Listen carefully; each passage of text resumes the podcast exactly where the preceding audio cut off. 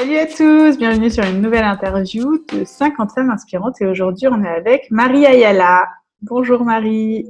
Bonjour Lucie, bonjour à tous. Alors Marie, on s'est rencontrés euh, l'été dernier.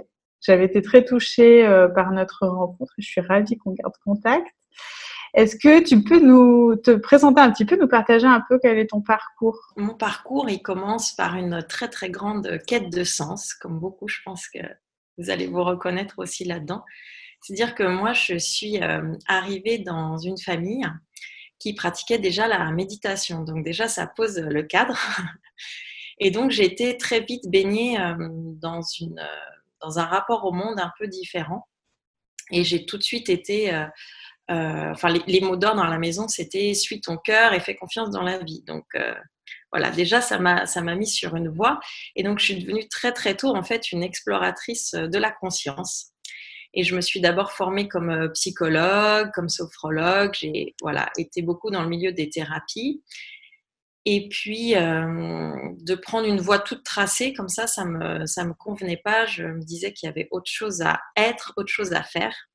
Et donc, j'ai continué mon exploration dans, les domaines, dans le domaine holistique, spirituel et aussi dans le domaine euh, des sciences modernes et de la vision quantique. Donc, euh, donc voilà. Et, toujours, ce qui m'a apporté aussi, ça c'est important aussi, je pense, pour le, tout ce qu'on va aborder ensemble, euh, Lucie, c'est que quand on me posait la question de mais qu'est-ce que tu veux faire comme métier quand tu seras grande, qu'est-ce que tu veux faire, et ben moi je répondais déjà par un état d'être qui était, euh, ben moi j'ai envie, ce qui m'anime, c'est d'être, enfin je ne disais pas avec ces mots-là, hein, c'est d'être heureuse et, épanouie. Donc mmh. j'avais jamais, j'ai jamais répondu par un métier, ah ben je veux être, je sais pas, un astronaute. Euh, voilà, une case métier, quoi. J'étais sur, euh, sur une qualité d'être. Et ça, ça m'a toujours euh, porté sur mon parcours et sur mon chemin de vie. Ok. Voilà. Et donc aujourd'hui, ben, j'accompagne les personnes à, à tous ces êtres en mouvement, justement, et, ces entrepreneurs que j'appelle les entrepreneurs du sensible, à s'autoriser à être qui ils sont pour faire ce qu'ils ont à, être sur, dans, cette vie, en fait, dans cette incarnation. Les entrepreneurs du sensible Ouais.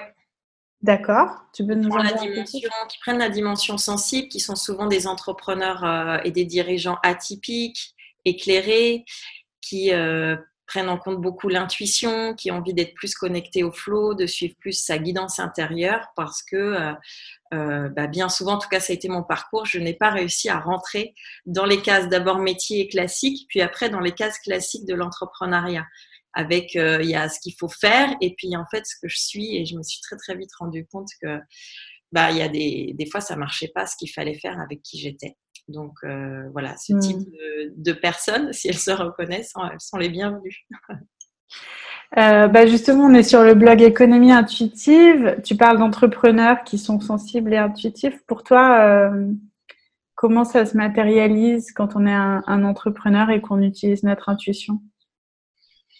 Ben, Pour moi, c'est hum, d'abord écouter l'intuition, d'abord être relié avec la partie la plus, la plus subtile de moi-même et de mon projet ou de mon activité. Et ensuite, me laisser guider pour les actions à faire, les personnes à contacter, euh, les actions à poser, les, projets à réaliser, etc. Et même ensuite d'être guidé par le projet lui-même de façon subtile et intuitive pour aller jusqu'à sa concrétisation et sa réalisation. Comment tu définirais l'intuition? L'intuition, je dirais pour moi que c'est un, comme un premier niveau d'écoute euh, qui demande de l'espace autour de soi et à l'intérieur de soi, comme une, petite voix intérieure. Euh, qui peut venir, moi, des fois, c'est comme une idée fulgurante qui est encore différente d'une pensée. Et puis, euh, je pense qu'il y a un aspect qui est encore beaucoup plus, beaucoup plus subtil que l'intuition. C'est quand euh, je me sens reliée à vraiment une immensité, à quelque chose de beaucoup plus vaste, une, comme une force, une énergie qui me dépasse et qui, là, je vais me sentir euh, presque guidée sans penser, sans idée. C'est-à-dire que ça va me traverser et je vais faire la chose et où je vais aller vers la rencontre ou vers la personne. Voilà, je, dirais qu'il y a différents niveaux dans cette écoute de perception, d'intuition et cette écoute du sensible en fait de, tout ce qu'on ne voit pas, qui n'est pas forcément visible avec nos yeux, euh, nos yeux physiques. Hmm. Tu fais des choses au quotidien pour t'aider à développer l'intuition ou euh, oui, en tout cas, je fais des choses pour développer cette, cette, guidance fine de cette, de cette voix en moi qui sait parfaitement en fait ce qu'elle a à être et ce qu'elle a à faire.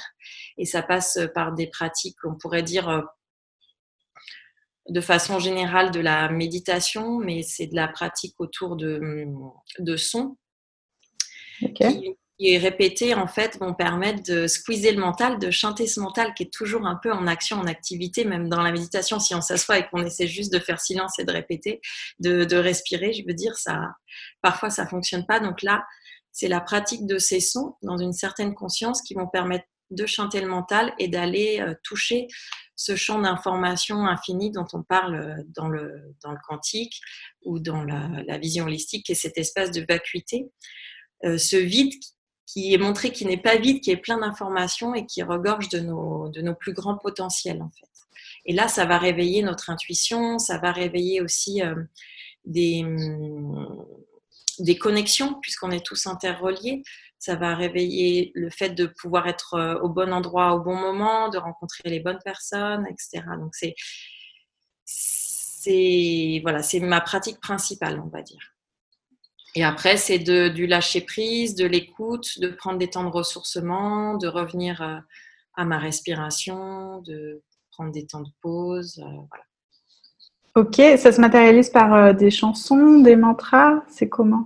C'est des sons qui sont issus de la tradition soufie et de la tradition védique, voilà, qui sont, répétés d'une certaine, certaine manière. Donc euh, voilà, je les transmets aussi dans, dans mes accompagnements quand c'est nécessaire. Donc, quand la personne est ouverte à, ouverte à ça, ça peut être aussi un, une voie d'accès pour déployer son intuition, sa créativité. En fait, ça va être tout ce qui va être activé, ses plus hauts potentiels euh, d'intuition et de, créativité pour accéder à, ce champ d'information qui, qui, nous est propice, en fait, cette énergie euh, universelle qui, qui nous porte au quotidien. Et du coup, on ne s'appuie pas seulement sur notre énergie euh, personnelle, parce que là, on peut vite s'épuiser justement dans le, dans le boulot d'entrepreneur. Parfois, on peut vite s'éparpiller et s'épuiser. Donc là, ça nous recentre et ça nous permet aussi euh, d'être soutenu par, euh, par une énergie euh, plus universelle. Hmm. Alors justement, ce, ce, champ de vide, comme tu, tu viens de l'expliquer, est-ce que tu fais un lien avec le champ akashique, l'akasha, les, les akashic records? Moi, je suis pas trop dans ces domaines-là, c'est-à-dire que j'ai pas exploré tout ce qui est. Euh, dans la Bible, c'est ce qu'on appelle le livre de la vie. Oui, tout ça. Euh, je ne saurais pas, je saurais pas dire est-ce que c'est est -ce c'est ça, est-ce que c'est pas ça? En tout cas, ce mm. que je sais, c'est que ça ouvre cette porte vers l'infini qui est au-delà euh, de toute conception mentale et du champ électromagnétique qui nous contient. Donc peut-être que pour euh, certains mouvements, c'est le livre de la vie, la bibliothèque akashique. Pour d'autres, ça va être euh, le, champ de, le champ de conscience générative. D'autres, ça va être l'espace de vacuité. Voilà, je ne peux pas affirmer en tout cas à 100% c'est c'est le grand livre de la vie, mais en tout cas, ça amène à toutes ces informations qui sont disponibles pour que chacun accomplisse sa destinée en tout cas. Hmm. Et incarne ce pourquoi on est fait plutôt que de faire pour essayer d'être. ok, alors ça c'est une approche hyper intéressante. Comment on peut, en tant qu'entrepreneur, euh, qu'est-ce que tu pourrais nous donner comme conseil pour euh, entreprendre depuis euh, là où on est plutôt que d'essayer de devenir peut-être comme les autres? Ben, pour moi, la, première chose, c'est de, de, se reconnecter, de se connecter davantage à notre identité profonde, à notre essence. C'est-à-dire qui on est au-delà de nos couches, euh, de nos masques et de nos étiquettes sociales, éducatives, euh, métiers, même de nos étiquettes métiers ou compétences ou outils. Donc d'aller vraiment euh, à, dans cet espace-là pour vraiment asseoir et, et reconnaître aussi euh, tout ce qu'on est en dehors de ces étiquettes auxquelles on ne prend pas en compte ce que j'appelle nos multifacettes, pour que ça devienne vraiment le socle euh, de notre déploiement, en fait, quand on est dans cet espace, euh, et ben, ça, nous, ça nous donne cette ligne de constante et cette ligne de conduite qui nous permet d'avancer euh, avec beaucoup plus de, de puissance. En fait, c'est reconnaître la valeur de notre être. Facile à dire Et c'est pour ça que c'est bien de, pouvoir être accompagné pour, pour connecter cet espace-là, parce que aussi l'autre peut voir des facettes de nous qu'on ne voit pas et vraiment de, pouvoir euh, voir tout ce qui est le plus lumineux en la personne, ce qu'il y a de plus grand, ce qu'il y a de plus puissant. Et ben nous, on a plutôt tendance à, se mettre dans des dans des espaces de restriction, dans de la petitesse, dans de l'illégitimité. Et donc, c'est pour ça que quand on a quelqu'un qui voit ce qu'il y a de plus beau et ce qu'il y a de plus lumineux en nous, qui nous permet de faire le miroir et de reconnaître ça, déjà, c'est un, c'est une voie. Et puis ensuite, quand il y a des, outils et des pratiques qui permettent justement d'aller se, se, débarrasser de toutes ces peaux et toutes ces couches, c'est. Alors, bah, toi, justement, tu fais partie de ces personnes qui a un petit peu ce scan inné. Euh, mm. on, en croise quelques-unes, d'être capable de voir le plus beau potentiel de la personne en face euh, donc ça, c'est un talent quand on, quand on accompagne les personnes. C'est pas facile à vivre tous les jours ce, ce genre de talent. Bon, après, c'est un autre sujet. Euh, quels, quels, sont les outils que tu utilises euh, C'est de quel domaine? Alors, j'ai compris que c'est pas euh, ce par quoi tu veux t'identifier, mais pour comprendre un peu ta pratique. Ben justement, c'est de sortir des outils. ok c'est que la personne, elle devient, la personne avec qui euh, on collabore, elle devient vraiment, euh, c'est un retournement. Plutôt que de faire des exercices pour essayer de trouver qui on est, nos spécificités, tout ça, ce qui est super, et il y a des coachs qui font ça euh, très bien, mais moi, je vais, je vais être vraiment sur ce retournement intérieur où la personne devient elle-même l'outil. Et, donc, ça va être dans l'échange de capter, de sentir, et de, de, de, permettre à, à, ce, à, ce, précieux en fait de, de, se révéler. Et ça se fait aussi beaucoup par euh, syntonisation et, et, osmose cellulaire, c'est-à-dire qu'il y a ma qualité de, présence, il y a cette qualité de présence qui passe par moi, cette qualité d'énergie, cette qualité de vibration qui ouvre un champ euh, auquel la personne va être. En fait, c'est comme si elle rentrait dans un bain, on rentrait dans un bain ensemble informationnel où il y a de l'échange d'informations qui se fait. Euh, par notre échange verbal, mais aussi mm. de façon plus subtile. Donc, c'est c'est un, un, travail d'orfèvre. Donc après, on peut travailler sur les valeurs, sur le why, on peut hum, travailler sur ces choses-là qui fondent quand même, qui sont le, socle, mais je ne vais pas euh, être sur des outils qui nous poussent à chercher à l'extérieur. Donc ça va être vraiment mm. plutôt des techniques de, centrage et euh, de progression aussi vers le futur, voilà, des choses comme ça. Il y a eu un moment, tu organisé des retraites? Oui, euh, dans le désert euh, tunisien. Ça sera sûrement de nouveau d'actualité en collaboration, soit sur l'automne 2019, soit sur 2020. Voilà. Et du coup, quel est le bénéfice euh, que tu trouves justement dans, dans ce type de retraite? Quel est l'objectif? L'objectif, ben, notamment dans le désert, c'est que dans le désert, on est hum, face au rien et en même temps, c'est une abondance de plein plein de choses. Donc, on est face à ce vide et en fait, on est rempli d'énormément de choses, que ce soit par la qualité de, l'équipe sur place, par euh, le groupe, mais aussi par euh, l'abondance d'une certaine manière de ce que nous offre, de ce que nous offre le désert. Et ça permet vraiment de nous sortir le principe des immersions, parce que je fais aussi des immersions sur, euh, sur une journée ou sur deux jours, c'est de sortir de son quotidien. Et là, le désert, ben, quand on part une semaine, c'est comme si on fait un saut quantique, euh, vraiment, c'est comme si on partait six mois. Euh, de nous couper de notre quotidien, de nous couper de, ben du digital et des connexions Internet pour euh, développer notre connexion, de toutes les distractions. Et on est aussi très vite, on n'est plus avec nos étiquettes. Très vite, on, peut-être le premier jour, on dit oui, moi je suis ça, je fais ça, mais en fait très vite ça, ça tombe et il n'y a plus que, il a plus qu'à être dans le désert. Hmm. Et, on peut plus se cacher et en même temps, c'est tellement naturel d'être qui on est que qu'on est dans cette sécurité et cette confiance pour le faire aussi, parce que tout l'environnement euh, nous porte et nous, soutient et nous soutient pour ça. Donc c'est un espace de liberté, de perception de l'intuition, de, création et, d'ouverture qui est vraiment euh, qui est vraiment énorme. Donc on rentre après à souvent transformer et il y a des, des changements de vie qui peuvent se faire, euh, plus ou moins petits ou grands, mais on a quand même deux personnes, deux femmes la dernière fois qui ont décidé d'arrêter leur travail salarié pour se mettre à leur compte et qui ont euh, voilà, fait des gros, des, gros changements. Ce n'est pas toujours le cas, euh, mais ça peut être le déclencheur de, pour accélérer en fait la transformation de ce qu'on a à être dans cette vie. Hmm. Nickel. Ça me fait penser à l'alchimiste de Paolo, Paolo Coelho, euh, où à un moment donné, il se retrouve dans le désert avant l'Égypte je sais plus trop où. ouais, ben, le Sahara sûrement, mais je sais. Et, euh, et pareil, ben, il apprend à écouter le silence et à parler euh, la langue de l'univers et, hmm. et, recevoir des signes et des miracles. Oui, c'est ça. Ah ben merci de dire ça parce que c'est vrai que le silence, il a une grande place dans ma pratique, ma vie et l'accompagnement, euh, qui est pas justement que l'absence de bruit, qui a vraiment une qualité de silence qui est euh, profonde en soi et à l'extérieur de soi. On peut être dans le silence même s'il y a du, du brouhaha à l'extérieur.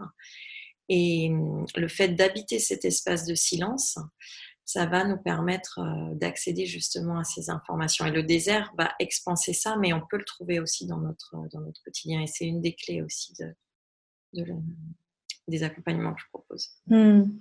Ça me parle bien tout ça. Euh, je ressens, euh, alors moi je suis dans une, période, une semaine où justement il y a beaucoup de brouhaha mental et, euh, et d'excitation, d'agitation, de c'est un peu le bazar.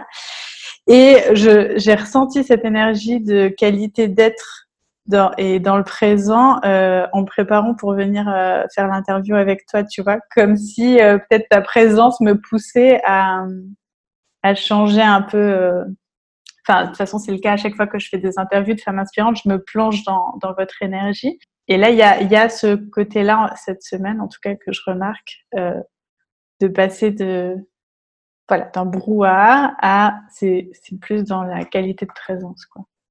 Ah, merci de ce retour. Parce que c'est vraiment ça, en fait, quand tu disais quel est, quel est l'outil.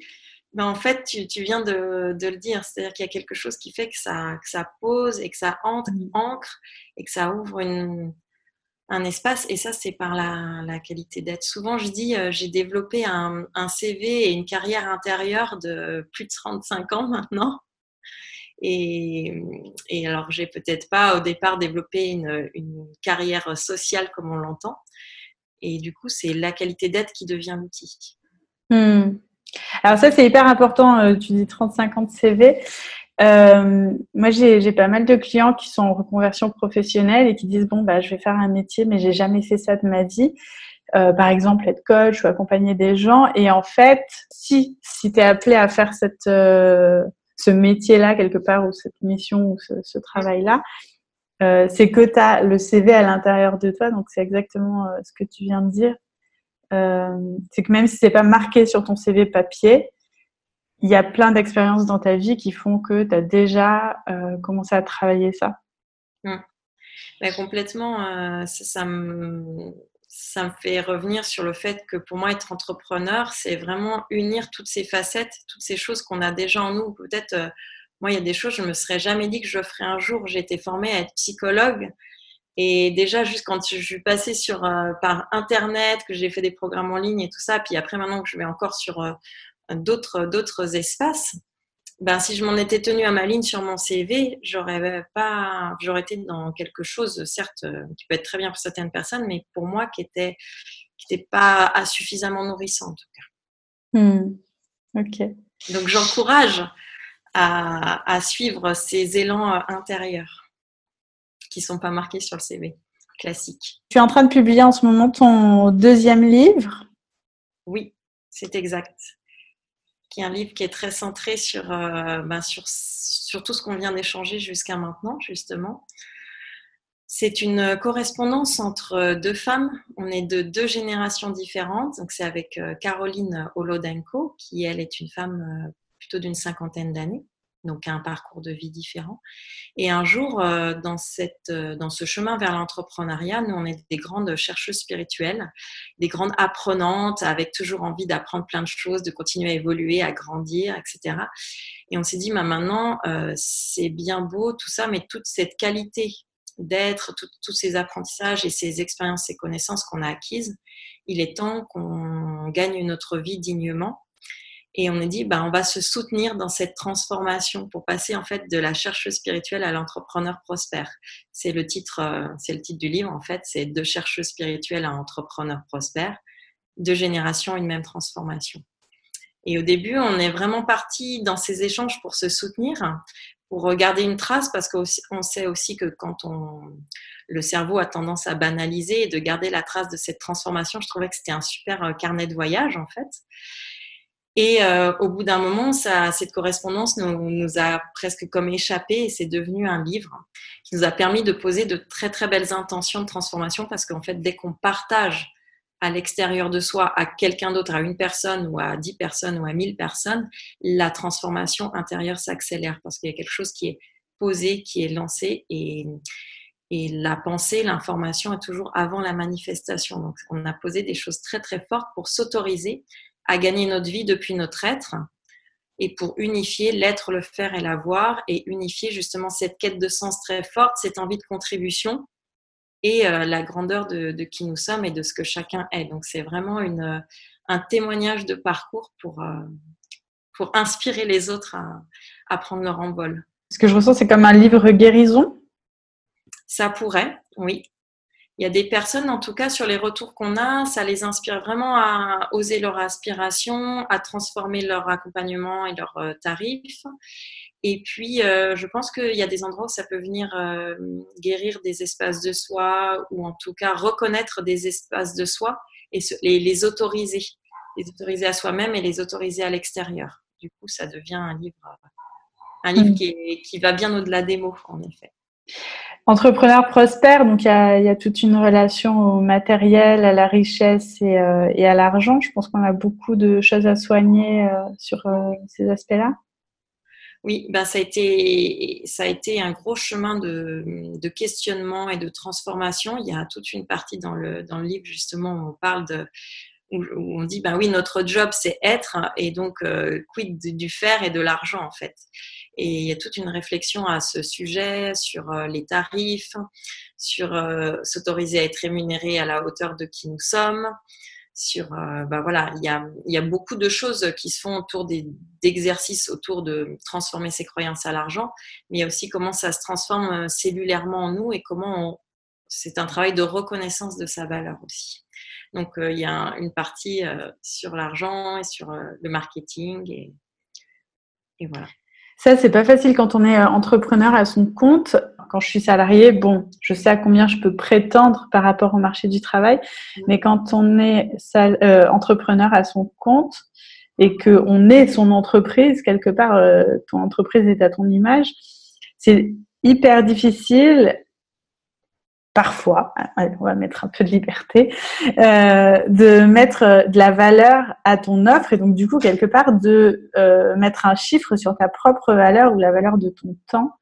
C'est ça. c'est vraiment des questions. Un conseil? Ouais, c'est vraiment des questions qui m'ont traversé, qui continuent à me traverser. Je pense que c'est une perpétuelle évolution et c'est un perpétuel chemin. il y a aussi les tarifs qui se font dans tel milieu, c'est ce qui se pratique. Et moi, j'ai été beaucoup euh, là-dedans au début. Et aujourd'hui, j'ai vraiment, euh, je suis dans cette transformation de m'en défaire complètement. Il y a ce qui est juste, ce qui est juste pour moi et ce qui est juste pour l'autre et ce qui est juste par rapport à la, transformation qui va être effectuée. Et donc, ça a été de, tu l'as dit, tu dis notre entreprise est à notre image, même plus que ça, elle est reliée à qui on est. Donc, euh, et, c'est pas toujours facile parce que on vend pas des chaussures pour la plupart du temps. Enfin, on vend pas un objet matériel. En tout cas, quand on est dans l'accompagnement ou quand on est dans dans les relations humaines, parce qu'un dirigeant, il peut être aussi à faire avec des humains et, produire un service très concret, même un objet.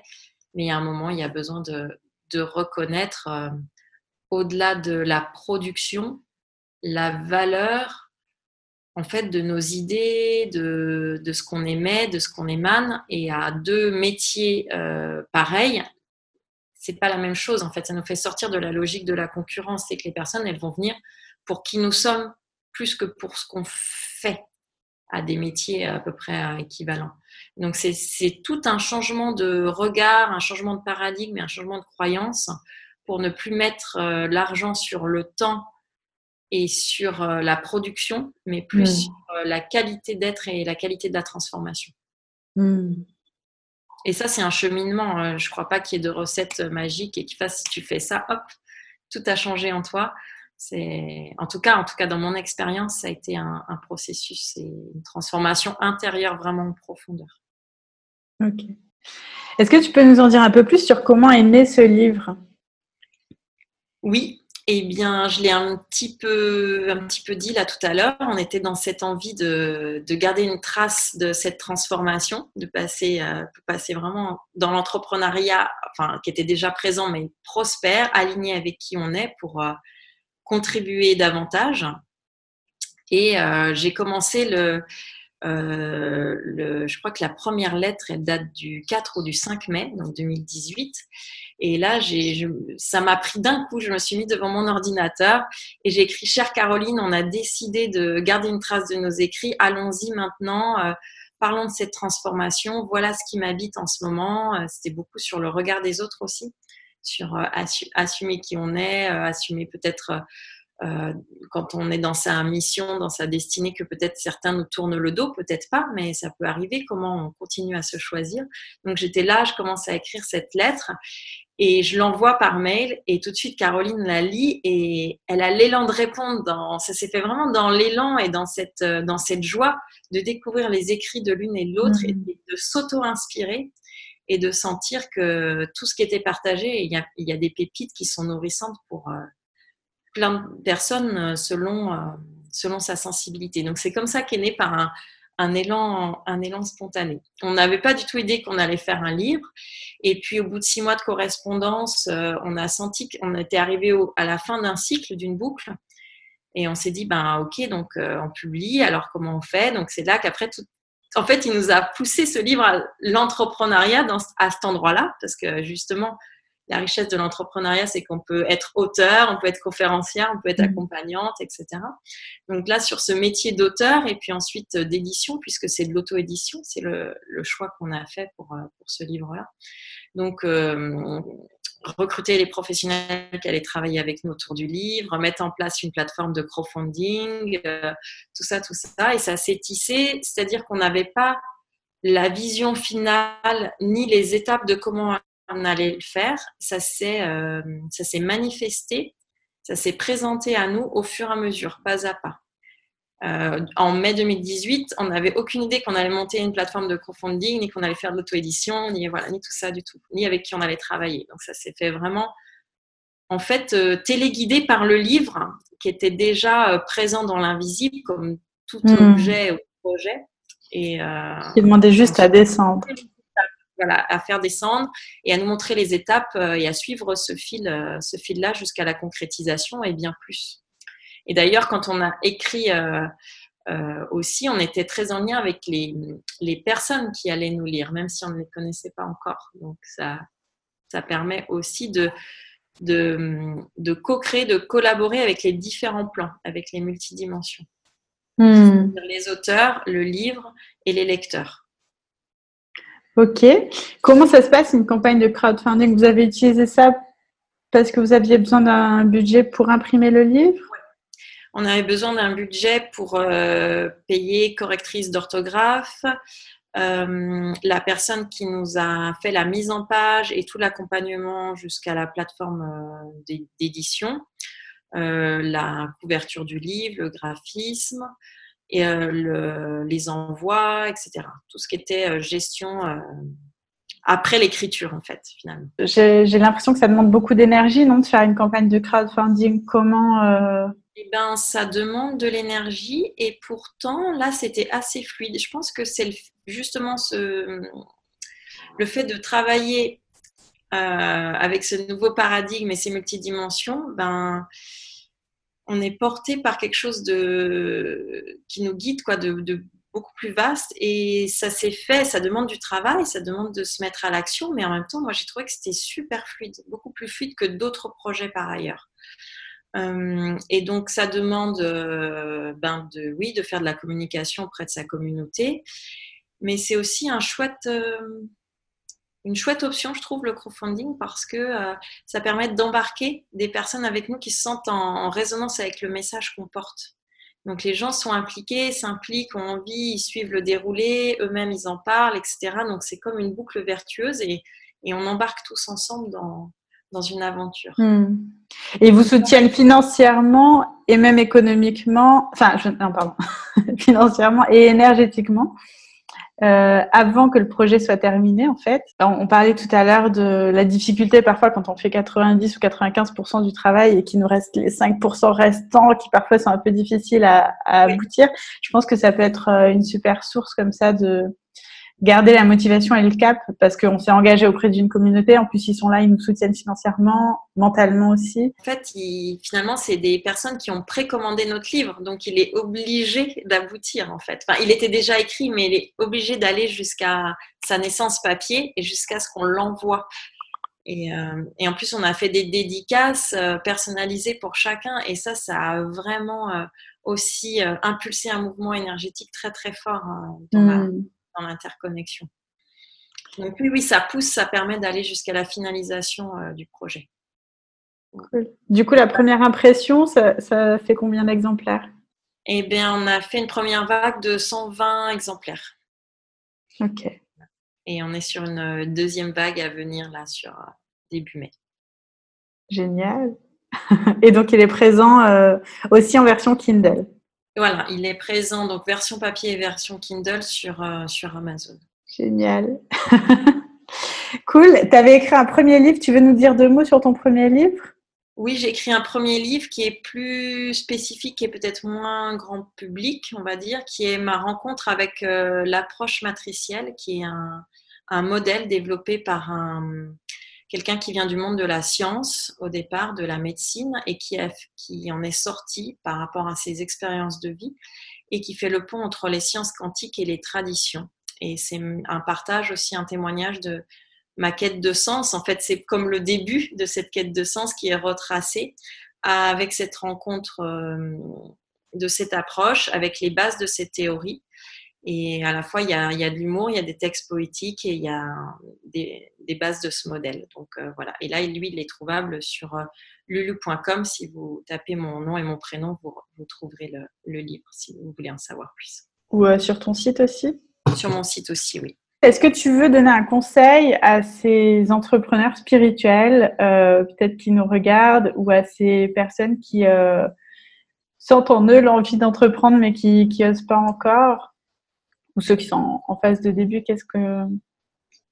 Ben, d'écouter ce qui pousse à l'intérieur parce que sinon on, meurt intérieurement, j'ai envie de dire. C'est fort, mais, euh, mais c'est aussi vrai quand on essaye de rentrer dans des cases et des étiquettes et qu'on ne s'épanouit pas dans son quotidien, euh, on ne s'épanouit pas non plus dans sa vie. C'est tout ça, c'est des facettes qui se, qui se recoupent. Notre, euh, on n'est plus sur un plan de carrière et, une vie à côté c'est vraiment les deux qui se relient, le plan de vie et le plan de, le plan de carrière en fait.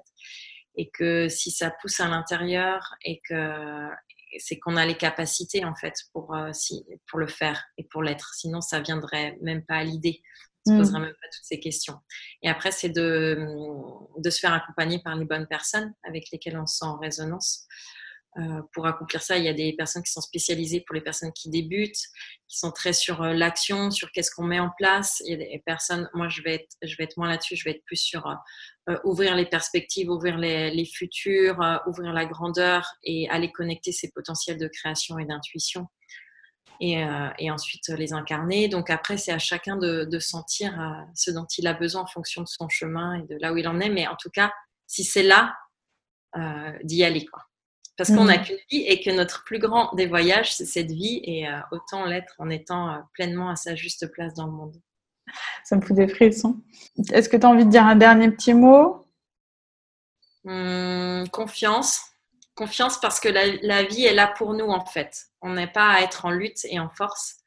Si vraiment on se met dans ses bras de cette vie, elle, elle, euh, elle, elle veut pas notre euh, qu'on soit pas bien en fait. Elle est vraiment là pour nous et pour qu'on s'expanse de manière la plus juste hmm. pour soi et pour le monde.